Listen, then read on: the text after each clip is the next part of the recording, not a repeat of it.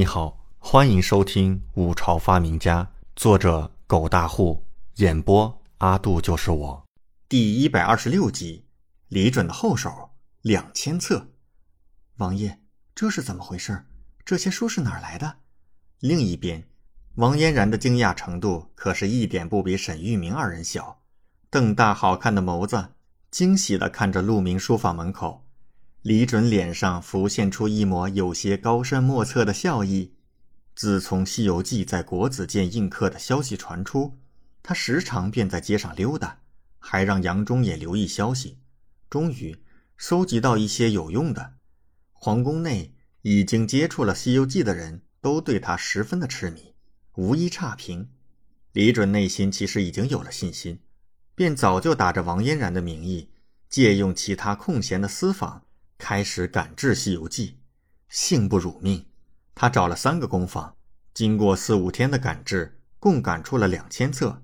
当然，他也是在赌，如果赌输了，这笔钱自己掏。虽然这个时代的印书成本比较高，花了他四百两左右，但对他来说也只是毛毛雨。赵记豆腐每天的分账，他都能赚个这么多。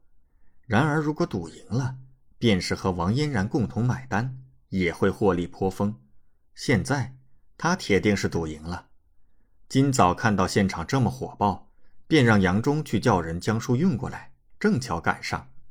书房门口，董三万看到一车的《西游记》出现在自家门口，一脸的吃惊。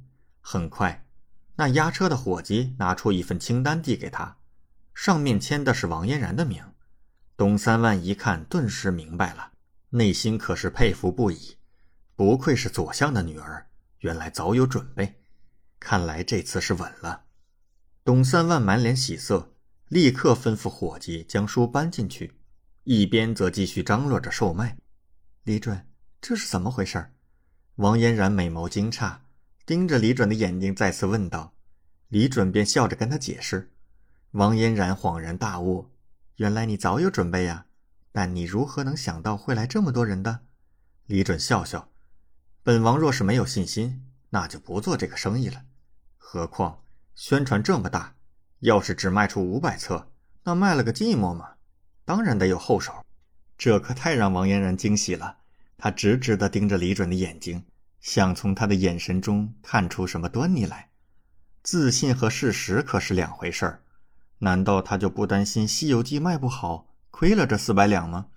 四百两可不是小钱。对于她一个千金小姐来说，都是一笔巨款了。李准似乎看出了她的想法，微微笑道：“既然做生意，那就得学会赌博。但这种赌博是建立在事实的基础之上的。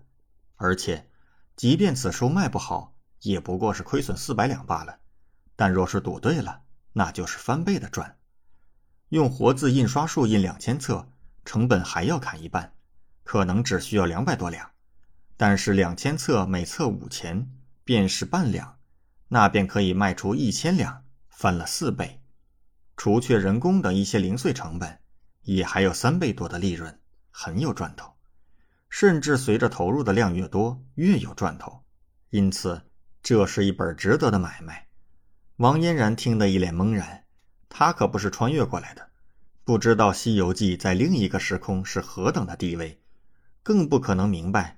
李准为何这么自信的就赌了这场？李准笑笑，没有再详细解释。另一边，沈玉明和徐知处二人脸色铁青，回到惊鸿书房，依旧非常不解，弄不懂到底是发生了什么。已经打发了伙计去打探情况，这鹿鸣书房短时间内弄出这么多册画本，简直是不可思议了。鹿鸣书房的工坊这么小。几天的时间是绝对做不到的，奈何事实摆在二人眼前，由不得二人不相信呢。东家，掌柜的，打探清楚了。被打发出去打探消息的伙计回来，进门就大声喊。二人起身，沈玉明急声问道：“到底是怎么回事？”东家，原来那后面的画本是从其他书房运来的，前几日王嫣然就给他们下了订单。让他们赶制《西游记》。原来如此，沈玉明和徐之初即刻明了，同时脸色也很难看。徐之初立刻问道：“那鹿鸣书坊自己印刻了多少？到底有多少册？是如何印的？”感谢您的收听，请继续收听下一集。